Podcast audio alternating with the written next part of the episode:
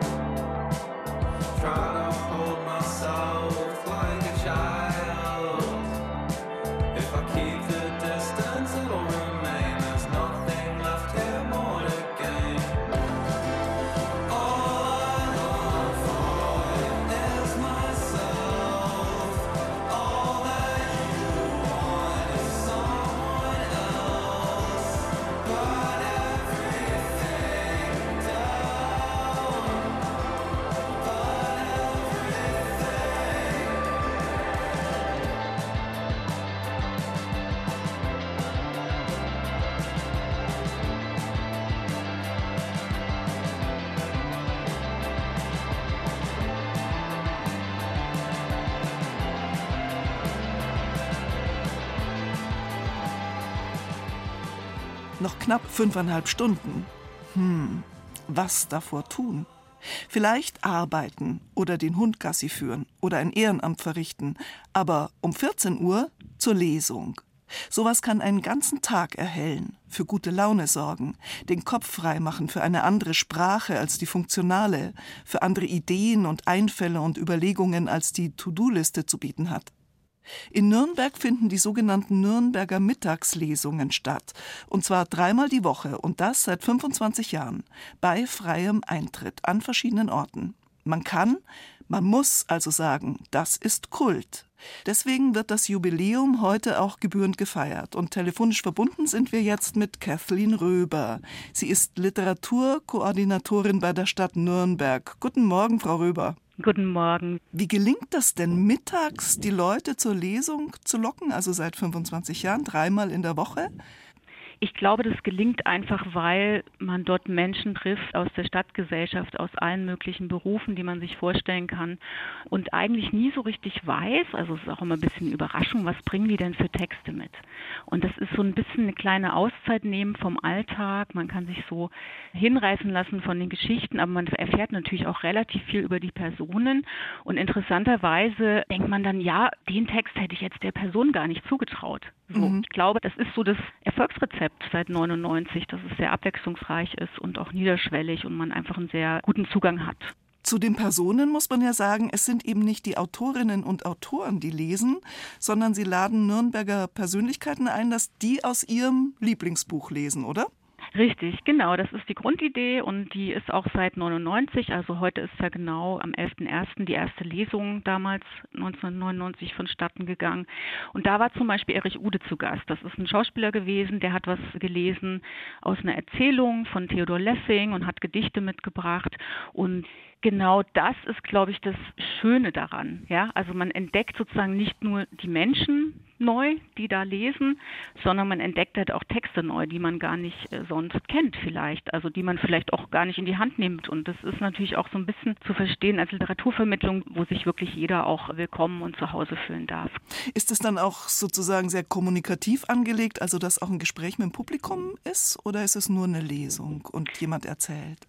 Wir haben Moderatorinnen und das wird anmoderiert und äh, man unterhält sich auch ein bisschen darüber, was jetzt der Text für die Person bedeutet und spricht aber auch über Projekte oder Ehrenamt oder solche Dinge, die mit den Menschen, die man eingeladen hat, dann auch zu tun haben. Machen Sie doch mal ein bisschen Name-Dropping, wer da in Nürnberg zu Ihnen kommt. Ja, über viele Jahre ein ganz beliebter Gast war der Oberbürgermeister Ulrich Mali, der auch immer sehr viel Publikum gezogen hat. Tatsächlich hatten wir aber auch Autorinnen und Autoren zu Gast. Das machen wir auch immer noch. Also wir mischen das aber auch. Also Fitzgerald Kuss war da, Ewald Ahrens war da, Paul Maar war schon da. Und die lesen dann natürlich aus eigenen Texten. Aber ich glaube, die Mischung macht sozusagen. Und wie ist die Stimmung dann? Also sind die Leute, die kommen zur Lesung, eher schüchtern oder ist es auch mal kontrovers? Ich habe beides schon erlebt. Wir haben ein gewisses Stammpublikum, die kommen zu vielen Lesungen meistens auch zwei oder dreimal die Woche sehr regelmäßig. Und es gibt natürlich immer so Lesungen, äh, gerade wenn es um Politiker geht oder wenn gerade auch so in der Gesellschaft was wabert, wo man denkt, da möchte man jetzt einfach mehr dazu hören, dann werden die Themen schon auch angeschnitten. Und ich finde halt, der Dialog ist ganz wichtig und wir koppeln auch oft Lesungen mit Events in Nürnberg, Menschenrechtsfilmfestival zum Beispiel oder wir haben Gäste vom Penn-Zentrum Zentrum zu Writers in Exile zu Gast. Ne? Also es gibt auch immer wieder Themen, die interessant sind, die dann in den Gesprächen zwischen der Moderatorin und dem Gast dann aufflammen. Und ich glaube, das mag das Publikum auch. Wie hat sich das aber entwickelt? War das immer schon gleich oder verändert sich sowas auch im Verlauf von 25 Jahren? Verändert sich absolut. Also natürlich haben sich die Orte auch verändert. Also die erste Lesung war in der Stadtbibliothek in Nürnberg und es ist immer montags bis freitags gelaufen, immer 12.12 Uhr, 12, 20 Minuten. Also mittlerweile sind wir auf einem Rhythmus, wo wir sagen Mittwoch, Donnerstag, Freitags, zusammen mit unserem Kooperationspartner, dem Künstlerhaus, 14 bis 14.45, weil das einfach eine Uhrzeit ist, die sich ganz gut im Moment so für die Menschen realisieren lässt. Wir lieben die Reihe auch, weil sie so unkompliziert ist. Ja, das muss man auch sagen. Also die Gäste, die zu uns kommen, die machen das freiwillig, ehrenamtlich, also die geben ihre Zeit quasi her, um mit dem Publikum zu sitzen und ihre Sachen zu präsentieren. Und das konnten wir zum Beispiel auch sehr gut in Corona. Das war eines der wenigen Programme, die wir sehr gut in Corona auch umsetzen konnten, tatsächlich. Also in Präsenz in Präsenz, also immer dann, wenn es möglich war, in Präsenz zu veranstalten, haben wir die Mittagslesung durchgeführt. Auch für zehn Leute, ja, weil wir mussten ja Abstand wahren und mit Maske und mit Anmeldelisten. Aber das haben wir gemacht, weil wir gesagt haben, das ist auch mal so ein Moment am Tag, wo man das Haus verlassen kann, wo man sich was gönnen kann, wo man zuhören kann, wo man in Austausch und Dialog auch kommen kann mit anderen und nicht so alleine zu Hause sitzt vielleicht auch, ja. Also das haben wir immer versucht durchzuziehen und das war uns wichtig. Und wenn es jetzt so ein gut eingeführtes Format ist, gibt es dann trotzdem noch Wünsche für die Zukunft? Ja, ich würde mir wünschen, dass wieder mehr Leute das entdecken. Also Sie können sich ja vorstellen, wenn ein Programm schon 25 Jahre läuft, manche wissen gar nicht, dass es das gibt und andere werden sozusagen mit dem Programm älter und wir freuen uns natürlich immer über Nachwuchs. Und gibt es für die heutige Vierteljahrhundertfeier eine bestimmte Idee? Wir haben uns gedacht, warum nicht einmal die Moderatorinnen zu Wort kommen lassen, die ja sonst eigentlich nie aus, wirklich fast eigentlich nie aus ihren eigenen Texten lesen. Also ich weiß, dass die eine Moderatorin hat Haikus vorbereitet. Japanische Gedichte. Mhm. Und ähm, ansonsten ist es eigentlich wie immer bei uns bei den Mittagslesungen. Man weiß nie, was die Gäste mitbringen und wird dann immer wieder überrascht und freut sich dann eigentlich darüber, dass man was Neues entdeckt hat und auch neue Texte und neue Literatur entdeckt hat. Die Nürnberger Mittagslesungen feiern heute ihr 25-jähriges Jubiläum und zwar um 14 Uhr im Künstlerhaus in Nürnberg. Man kann auch einfach vorbeikommen, wie gehört. Und regulär finden sie weiterhin statt wie gewohnt mittwochs, donnerstags und freitags um 14 Uhr. Kathrin Röber war mit uns verbunden. Frau Röber, vielen Dank für das Gespräch und weiterhin viel Erfolg. Herzlichen Dank. Kulturwelt. Das aktuelle Feuilleton auf Bayern 2. Literatur zu verfassen braucht Raum, auch Zeit, Konzentration, Ruhe und finanzielle Unterstützung. Die gibt es oft durch Stipendien, Förderprogramme und Orte wie zum Beispiel die Villa Waldberta bei München oder das Literarische Kolloquium in Berlin. An diesen Orten hat der ukrainische Schriftsteller Alexander Irvanes bereits gearbeitet in den letzten Jahrzehnten und Romane, Theaterstücke und Lyrik geschrieben. Dass er nun in der Villa Concordia in Bamberg Stipendiat ist, liegt aber auch am Krieg in der Ukraine, vor dem der 63-jährige Schriftsteller fliehen konnte. Katrin Hillgruber hat Alexander Irvanetz dort getroffen und stellt uns einen müden Satiriker vor. Wer sich mit dem Schriftsteller Alexandre Irvanetz zum Gespräch verabredet, sieht die Welt flugs aus einem anderen, überraschenden Blickwinkel. Das Bamberger Künstlerhaus Villa Concordia hat seinen Stipendiaten aus dem westukrainischen Rivne in einem barocken rosa Palais direkt mit Blick auf den Dom einquartiert. Die goldene Madonna auf dem Dach mit dem Jesuskind im Arm sehe von hinten aus, als ob sie Gitarre spiele, befindet Irvanetz. Derzeit schreibt er an einer Fortsetzung seines Romans Hexenhimmel Berlin. In diesem Fantasy-Thriller tritt eine gute ukrainische Hexe gegen eine russische an. Diese heißt Rimska Korsakowa nach dem russischen Komponisten und will unter anderem ein ukrainisches Flüchtlingskind entführen. Mein neuer Roman spielt in Berlin, das ich sehr mag. Es geht um Hexen und um Berlin. Und der finale Kampf findet im Treptower Park statt, wo einst die Sowjetsoldaten mit den deutschen Mädchen standen.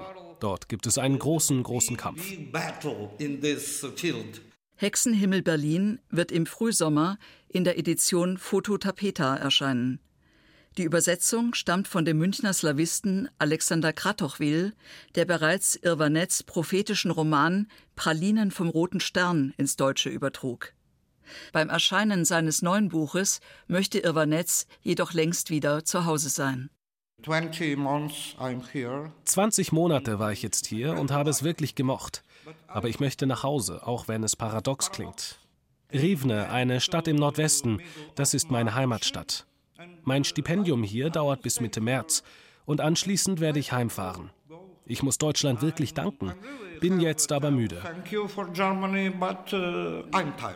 Der 62-jährige Alexandre Irvanetz ist ein begnadeter Satiriker, dem stets der Schalk im Nacken sitzt. Anfang der 1980er Jahre diente er zwei Jahre in der Sowjetarmee, anschließend studierte er am Moskauer Maxim Gorki Literaturinstitut wie sein Freund Juri Andruchowitsch. Gemeinsam mit Viktor Neborak gründeten sie 1985 in Lemberg das legendäre Dichtertrio Bu Ba Bu. Die Abkürzung steht für Burleske, Balahan, eine Art Jahrmarkt, und Buffonade für Possenkomödie. Zu ihr tendiert er immer noch, trotz der bedrückenden aktuellen Lage. Die Russen beharren auf ihrem Standpunkt, dass sie gegen die westliche Welt kämpfen. Und die Ukraine gehört für sie zum Westen. Das ist wirklich traurig. Aber ich schreibe eine Fortsetzung meines Romans Hexenhimmel Berlin. Und dafür ist Bamberg wirklich sehr gut. Ich habe viel über die Stadtgeschichte gelesen, über Brücken, das Mittelalter und auch über E.T.A. Hoffmann. In einem Gedicht über Bamberg erzähle ich, wie ich dort drei Freunde treffe. Der erste ist Ernst Hoffmann, ein Bankangestellter. Der zweite ist Theodor Hoffmann, Student. Und der dritte ist Amadeus Hoffmann, ein Künstler. Die drei treffe ich in der Stadt. Es geht dabei sehr abenteuerlich zu.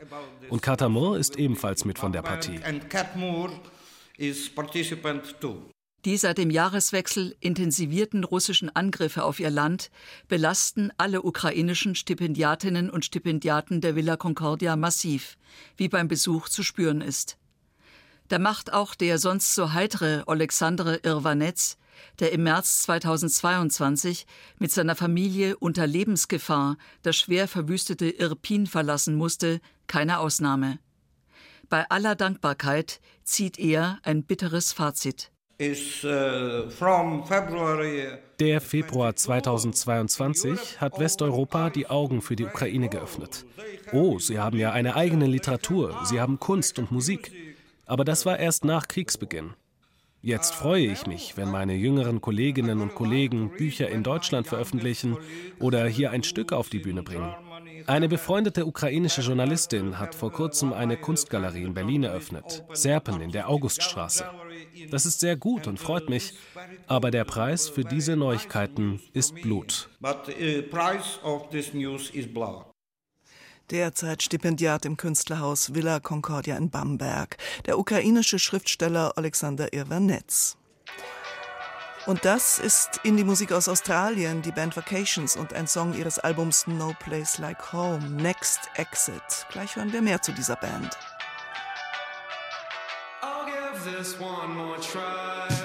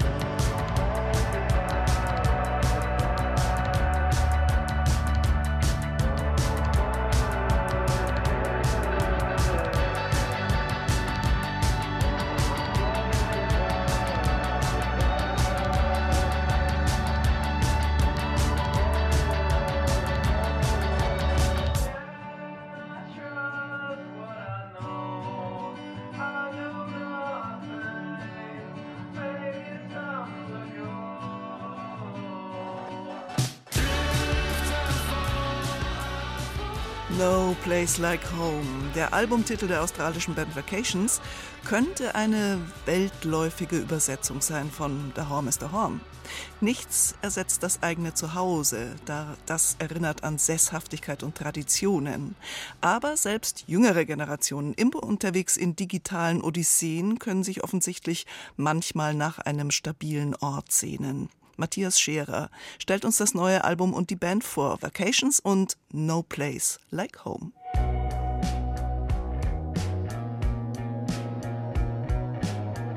Von der Südostküste Australiens erst ins Internet, dann hinaus in die echte Welt. In Tourbusse und schreckliche Hotels und schließlich nach Los Angeles. Die bisherige Reise von Vacations, der Band um Sänger und Songwriter Campbell Burns, war bewegt. Auf No Place Like Home will Burns aber endlich im Hier und Jetzt ankommen.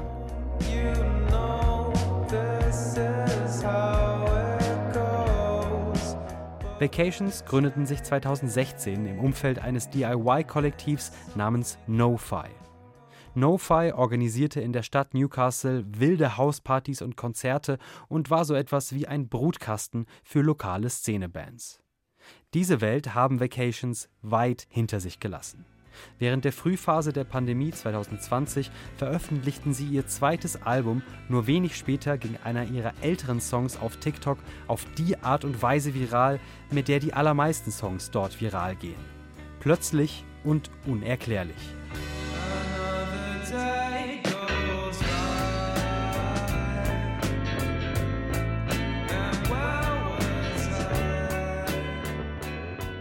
Relaxed, flirrend, schleppend. Der Vacation Sound klang, wie sich lange Hochsommertage anfühlen und traf damit einen Nerv.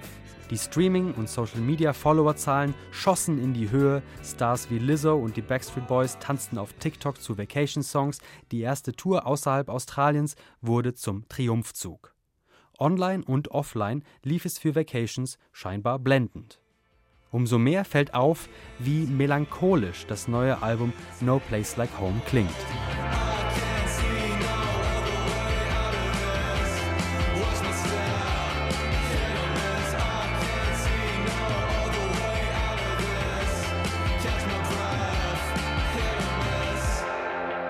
Früher war der Einfluss vom Indie-Pausenclown Mac DeMarco unüberhörbar.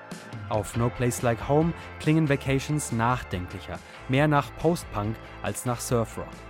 Der Bass ist kantig, die Gitarre wurde durch das Dramapedal gejagt und Frontmann Campbell Burns kehrt sein Innerstes nach außen. Maybe it's time to let go, singt er an einer Stelle. Tear it down, start again an einer anderen.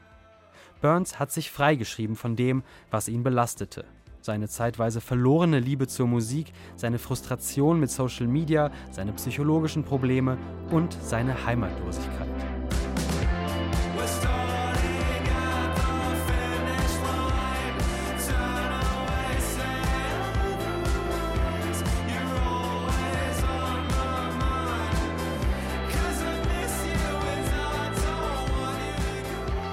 Erste Hälfte von No Place Like Home gehört den treibenderen Songs, auf der zweiten Hälfte hört man von akustischen Gitarren getragene Balladen. Dazwischen haben Vacations ein atmosphärisches Instrumentalstück platziert und zeigen damit, dass sie das traditionelle, von Anfang bis Ende durchkonzipierte Album als Kunstform weiterhin schätzen. Auch als, in Anführungszeichen, TikTok-Band. Keine der Vorab-Singles von No Place Like Home ist dort übrigens auch nur annähernd so eingeschlagen wie ihre früheren viralen Hits. Burns hat die App von seinem Handy gelöscht.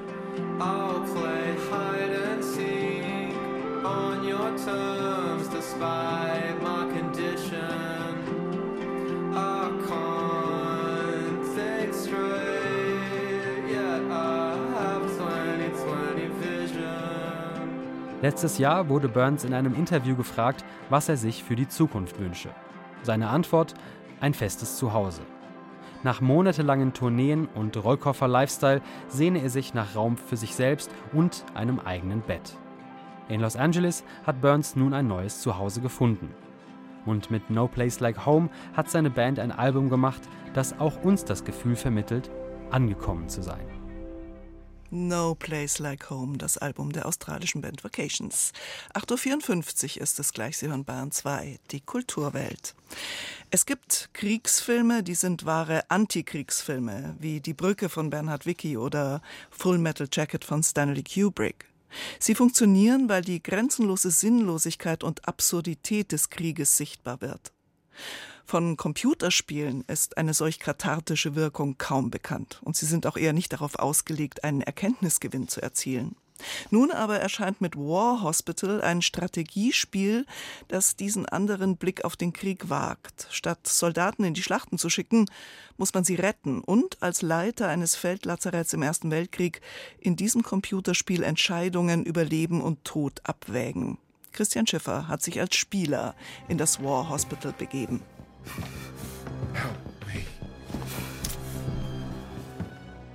1918. Irgendwo an der Westfront, nur ein paar Kilometer entfernt von den Schützengräben.